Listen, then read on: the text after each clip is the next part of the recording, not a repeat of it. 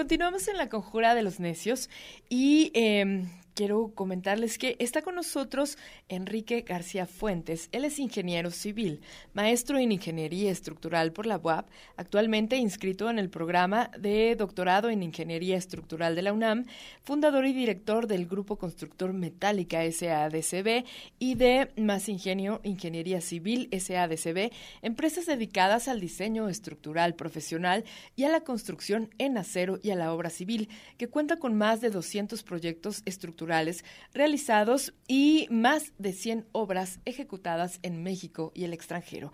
Actualmente es el presidente del vigésimo séptimo Consejo Directivo del Colegio de Ingenieros Civiles del Estado de Puebla, AC. Ha participado en diseño estructural y construcción de obras como, centros de, como el Centro de Convenciones Puebla, centros comerciales, estacionamientos, hoteles, plantas de tratamiento de aguas residuales, tanques de almacenamiento y edificios prefabricados. Diseñador y project manager de Grupo FEMSA de México y Venezuela. en Ecuador, en CN en Ecuador y Heineken en México. Bienvenido, presidente, ¿cómo estás? Qué gusto saludarte. Hola, hola, ¿qué tal? ¿Cómo estás? Buenas, buenas tardes, muchas gracias por la invitación. Aquí en la mejor disposición de platicar. Ay, muchísimas gracias, presidente. Oye, a partir de 2020 se celebra cada 4 de marzo el Día Mundial de la Ingeniería para el Desarrollo Sostenible. En este sentido, ¿cuál es el papel que, que juega la ingeniería ante el desarrollo sostenible? Mira, eh, me ha tocado estar en pláticas ahora con la problemática de todas las ciudades que tiene que ver con temas comunes, con eh, sustentabilidad, con agua, con movilidad, eh, con desarrollo vertical. Y como yo a todos les digo, todos esos temas son de ingeniería civil. por supuesto que los ingenieros civiles, que en, algunos, en algunas universidades como en la propia UDLA es ingeniero civil y ambiental, eh, son competencia de los ingenieros civiles. La, remediación de todas las acciones que eh, como crecimiento de la civilización hemos tenido es competencia de los ingenieros civiles. El tratamiento de aguas residuales es competencia de los ingenieros civiles. El, estudiar la recarga de los mantos freáticos, estudiar las cuencas, es, tema de hidrología, de geohidrología y otra vez es tema de los ingenieros civiles. Eh, la ingeniería civil y el ser humano en general eh, nos hemos adaptado y hemos sobrevivido y prevalecemos por, sobre las otras especies porque somos capaces de modificar nuestro ambiente. Entonces, encontrar el justo medio entre esta modificación del ambiente que nos ha permitido eh, sobrevivir y no afectar demasiado, ese es el justo medio, el, justo el equilibrio que tenemos que buscar. Eh, hoy, hoy, hoy me toca estar en, Monterrey, estamos aquí en, una reunión de presidentes de colegios de ingenieros civiles y justamente estamos en una ciudad que hoy está atravesando un problema de escasez de agua fuerte y que de todas maneras las soluciones tienen que ver ya con ingeniería civil y no tienen que ver con, dejar de utilizar tal vez el recurso porque la ciudad sigue creciendo y son modos de vida que así decidimos tener. Entonces encontrar ese justo equilibrio pues, es competencia de, la ingeniería civil, encontrar la viabilidad de estos centros urbanos que hemos construido, es competencia de la ingeniería civil. Claro, y, ante esto que, mencionas, eh, la importancia y que, siempre ha tenido eh, este papel que juega eh, un papel clave en el desarrollo del bienestar de la humanidad, ¿a qué retos se enfrentan estas nuevas generaciones de ingenieros, sobre todo en Puebla? mira, yo creo que el principal reto que tenemos es hacernos escuchar. Quiero decir, la participación de los técnicos, y, sucede prácticamente en todas las áreas, es cada vez más reducida, se privilegian otras cosas, se toman decisiones las más de las veces políticas y eh, las decisiones técnicas, las decisiones basadas en estudios concienzudos, este, eh, son cada vez más relegadas. Está estudiado eh, y, lo, estudian las contralorías, que el motivo de no tener buenas obras en general es 70% adjudicable a la falta de estudios y de proyectos. Y quiero decir, no se le dedica el tiempo, no se consulta a los expertos para realizar obras, para los distritos de riego, para realizar el saneamiento.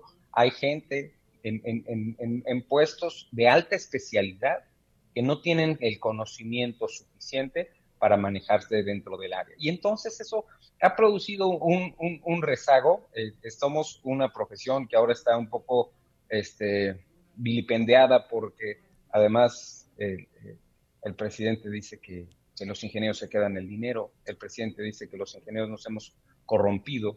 y, y, eso, eso justamente no ayuda a que, a que se privilegie las decisiones técnicas, a que se hagan los estudios y a entender también que la ingeniería en general y la ingeniería civil no tiene prisa.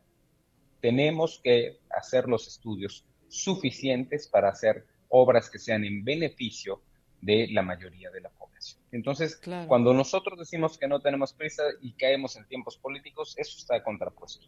Claro. Y sobre todo eh, que eh, estos, estos errores podrían evitar riesgos eh, grandísimos para la sociedad, ¿no?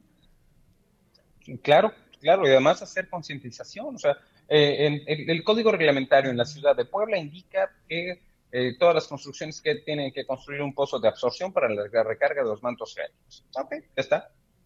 Pero no nos dicen cómo. Y entonces hay que hacer una norma técnica complementaria en donde participen los ingenieros, en donde vean qué suelos son permeables, cuáles suelos no son permeables dentro de la ciudad, en dónde estaría, dónde es una buena idea recargar. Y e, e, eso pasa por la técnica. O sea, sí entiendo que el espíritu de, esto que queda escrito en un reglamento eh, eh, tiene, tiene un, buen eh, propósito, pero sin, dejamos sin, sin armas a quien, a quien lo tiene que ejecutar porque simplemente no contamos con la metodología. Y en eso los ingenieros civiles pues, tenemos todo que participar. Decimos, bueno, ¿cómo recargamos? ¿Dónde recargamos? ¿Los suelos son permeables? Ok, este, todo, todo ese tipo de cosas son las decisiones que nosotros podemos tomar, pero con estudios profundos de, de, geología, de geotecnia, este, y que, que, tienen, tienen además un costo y que tienen además un, un tiempo de realización. Claro. Claro, porque hay, hay mucha, mucha obra que se pudiera hacer siempre y cuando, como dices, hacer un estudio de suelo, si es viable o no es viable, eh, la, estructura y hacer un, un, un, análisis concienzudo de, de, del proyecto, ¿no? O sea, porque no se pueden eh, hacer proyectos express que no, que no vayan a, a durar y tampoco que vayan a generar un cambio, un beneficio, al contrario, que generen más problemas de los que pudiera haber. Claro. Un, dato, un dato que, es impactante es el número de plantas de tratamiento de aguas residuales en el país, ¿eh? que, que, no operan, que no funcionan, que anda por ahí del 70%. Quiero decir, todas estas obras, que al final operar una planta de tratamiento es bien poco lucidor desde el punto de vista político. O sea, porque, y consume muchos, muchos recursos de los ayuntamientos. Hay que entender que los ayuntamientos, con las modificaciones de ley que tienen en sus ingresos, cada vez son, son más pobres. Y si parte de sus recursos se van en la operación del tratamiento de aguas residuales, que además es una planta que está en la lejanía y que la gente no observa si tiene la demanda bioquímica de oxígeno o la demanda este, química de, oxígeno, de oxígeno, perdón, este, eh, y, que con eso se tire a los, a los ríos. Entonces, las, las plantas de tratamiento prácticamente no funcionan. Y prácticamente no funcionan porque no somos conscientes que eh, operar una planta de tratamiento es una gran obra, porque estamos devolviendo a la naturaleza en situación menos contaminada de lo, de lo que, de lo que eh, sale de, los procesos humanos o industriales, pero eso no, no es lucidor. Y entonces, como no es lucidor, prácticamente el 70% de las plantas de tratamiento en el país no operan. Las plantas municipales, híjole, yo creo que el porcentaje es mucho mayor en que no operan, porque tiene un costo alto la operación de plantas de tratamiento de aguas residuales y pues prefieren no hacerlo para pavimentar calles, para hacer guarniciones, para hacer alumbrado, que son cosas visibles. Claro. Y que no contribuyen a la remediación de la que estamos hablando de nuestro entorno. Lo estamos impactando y no estamos tomando acciones que nos ayuden a compensar. Claro. Eh, presidente, ¿qué está haciendo en, en, ese sentido el Colegio de Ingenieros de Puebla? El, Colegio de Ingenieros Civiles, eh, nosotros eh, formamos lo que se llaman comités técnicos. Estamos en, eh, junto con la Asociación Mexicana de, Hidráulica, eh, trabajando en temas de agua. Vamos a tener el, próximo viernes una, una plática en el, ahí en el, en, el, en el propio colegio, en la Casa Sede, en la 11 Oriente número 9, acerca de la situación del río Alseca. Y quiero decir, cuál es la situación, de dónde proviene la contaminación, hacia dónde lleva esta contaminación y cuáles serían las propuestas para mejorar la calidad del agua que se hace. a mí me impacta mucho ir a instalaciones de agua de Puebla, en donde está uno a un lado del río Atoyac, y sin embargo la planta eh, de agua que se utiliza en la zona es una planta que está eh, utilizando agua sulfurosa que tiene un tratamiento, le quitan el azufre y entonces ve uno pasar un río caudaloso del cual no puede uno tomar un vaso porque no está en las condiciones de consumo humano. Y entonces me parece que ya nos metimos en un círculo eh, perverso. De, tener los recursos, de dañarlos y, remediar las cosas de cualquier manera, que siempre es la peor de las maneras, con un costo alto. Entonces, me parece que hay que regresar al origen. Eh, eh, y hacer el planteamiento elemental de que las cosas que necesitamos los seres humanos, eh, la naturaleza los puso a nuestra disposición y nosotros nos hemos encargado de ir disfrutando las cosas. Entonces, ahí, en, esos son el tipo de acciones que hacemos en el colegio, estudios específicos, hemos, hemos eh, tenemos eh, semanas en donde hablamos de temas de agua, de, cuál es la situación del acuífero en Puebla. hay agua sulfurosa porque ya batimos el agua dulce. Entonces, como ya batimos el agua dulce, prácticamente se nivela el agua sulfurosa y ahora una eh, gran parte de la ciudad es agua sulfurosa, que es agua que antes estaba contenida por ahí por la zona de la Avenida Juárez, ¿no? Esa zona que tradicionalmente olía a azufre y se ha extendido porque abatimos el, agua dulce y se ha nivelado el agua sulfurosa. Entonces, cada vez nos está costando más trabajo.